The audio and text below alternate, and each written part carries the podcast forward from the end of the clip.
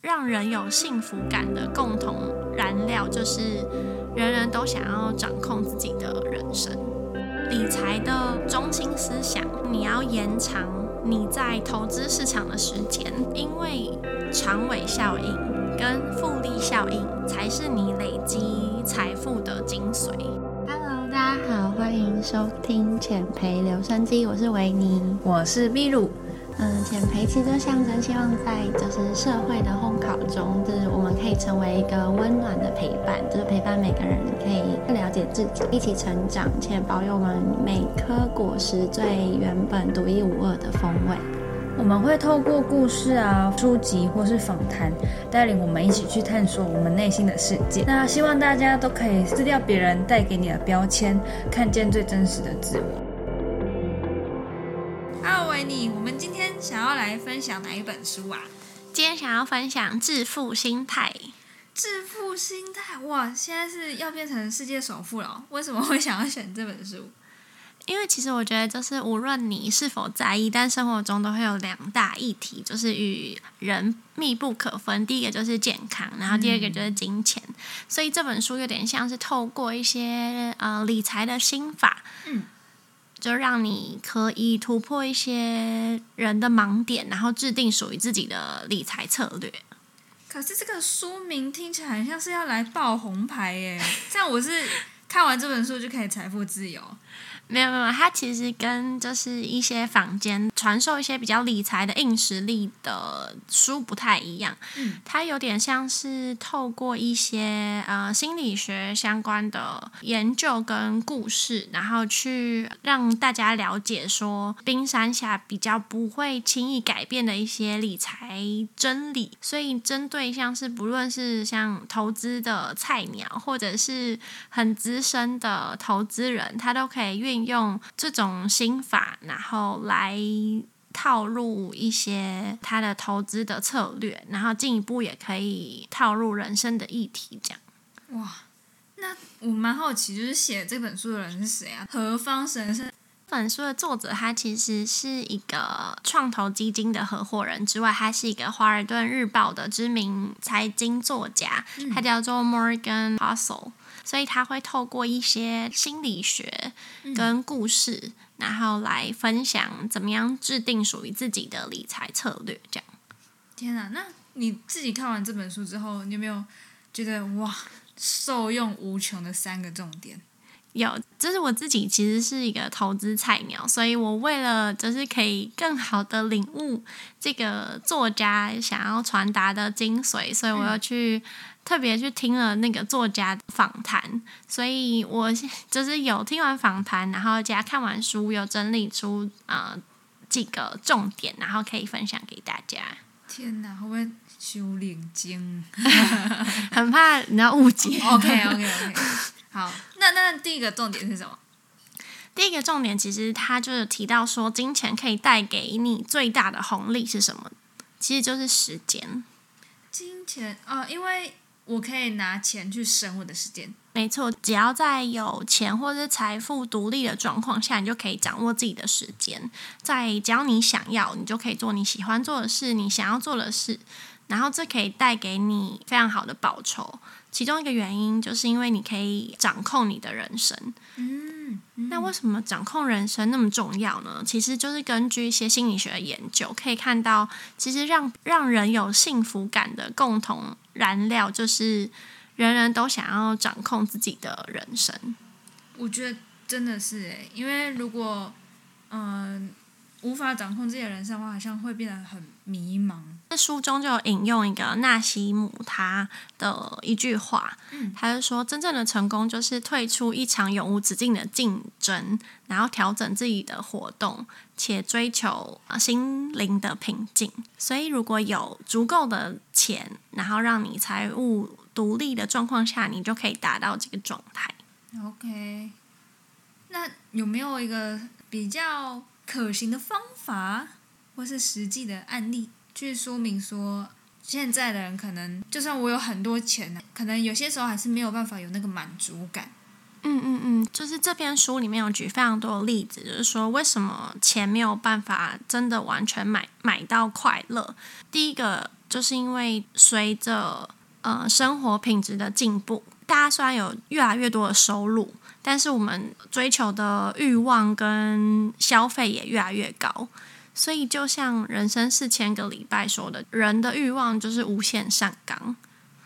然后再来就是说，我们的工作性质从以前的纯劳动变成一些决策性的工作，像是呃策划一个活动，所以它有点像是说，你如果是生产一个车子，你一离开产线，你就是自己的时间。啊，嗯嗯，但是如果你是策划一个活动，你可以随时随地都在想这个东西。对对对对，所以就会变成说，其实你实际的工作虽然比以前少了好几个小时，但你其实无时无刻你都在运用你的脑袋在工作，几乎每个时刻都在工作下。尤其是现在又有很多像是嗯电脑啊，然后 email 啊，增加生产力的工具出现，就会导致你越来越难控制时间。真的，就是不管是地球另外一端的人，他可以一秒就联络到我。没错，而且在任何的时间点，对，就是因为以下三个原因，可能就会导致说，现在的人比较没有以前那么快乐，就算他有更高的收入或者是财富。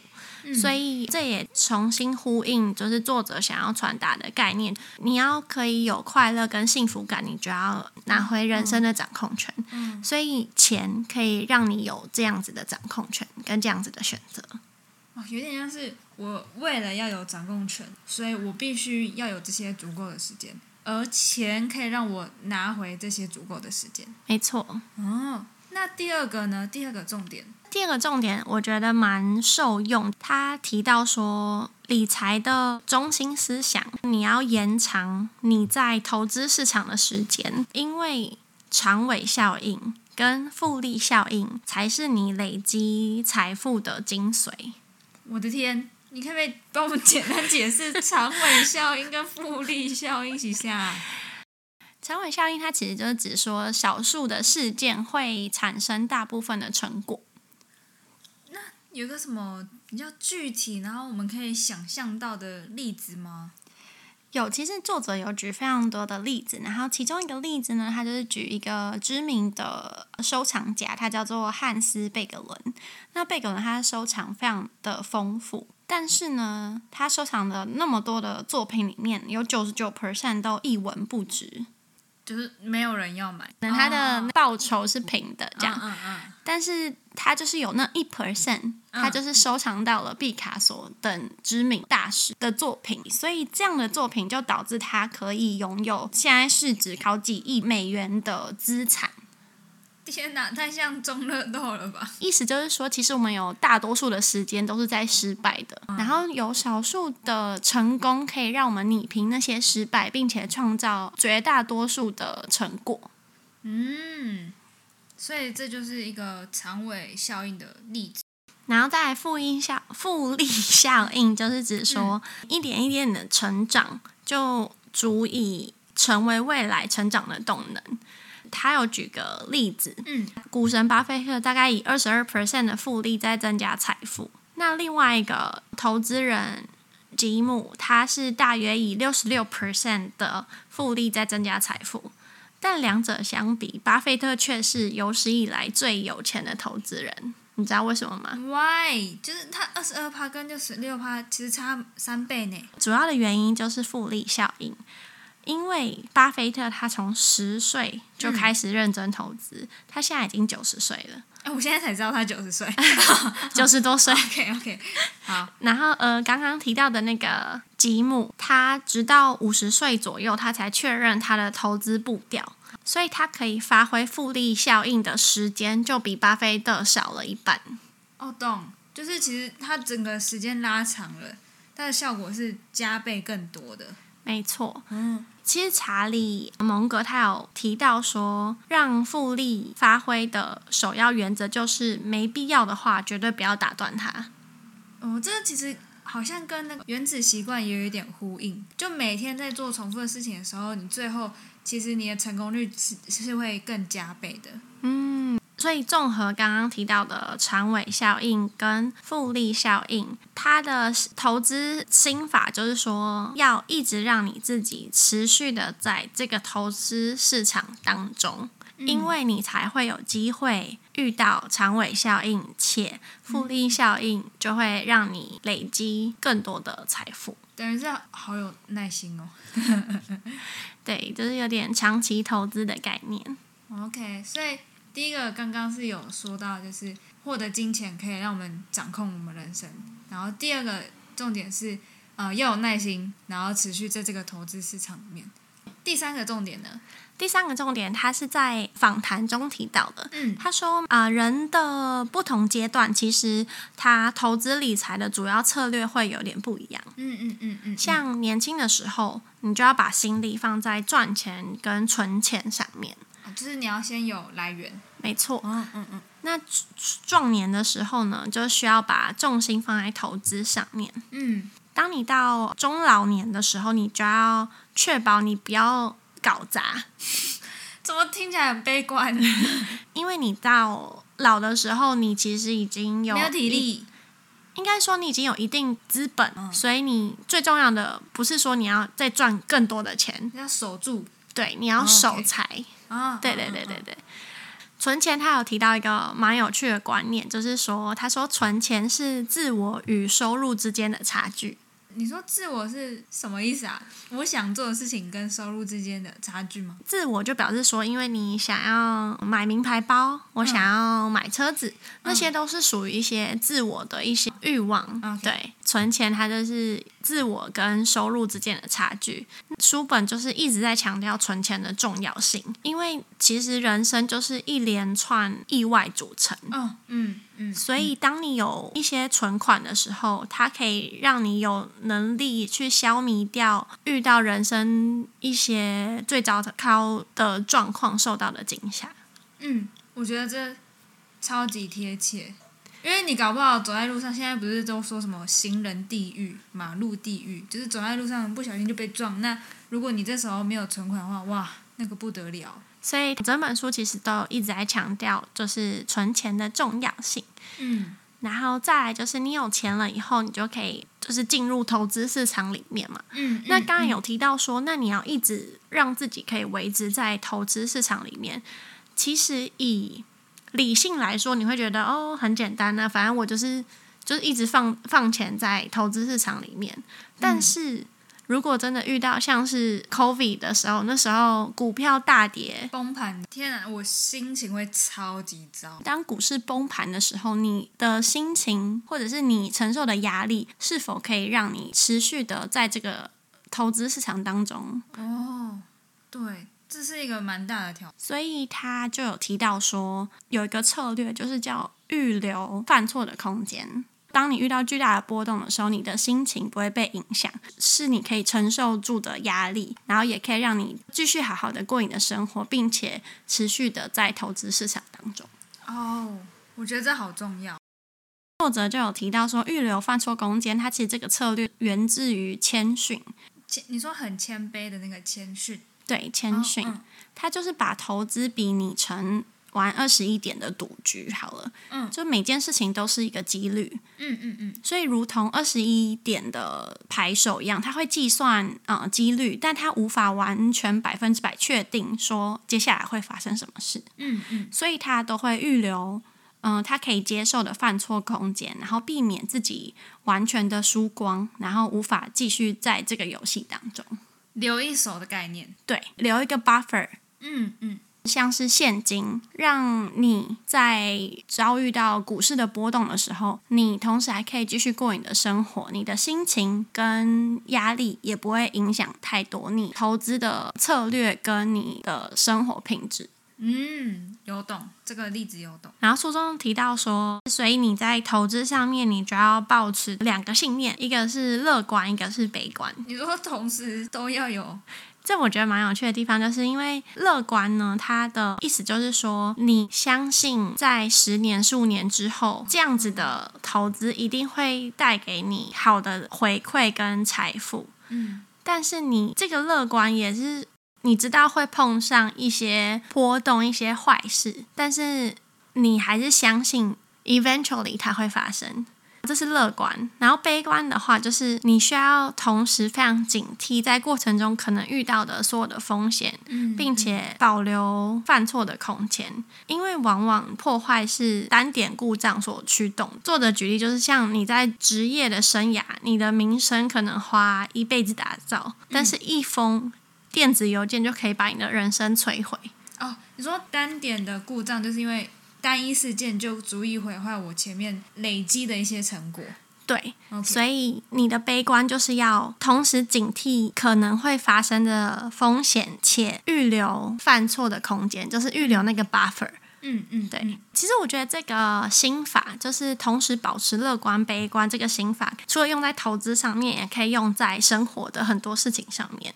嗯，怎么说？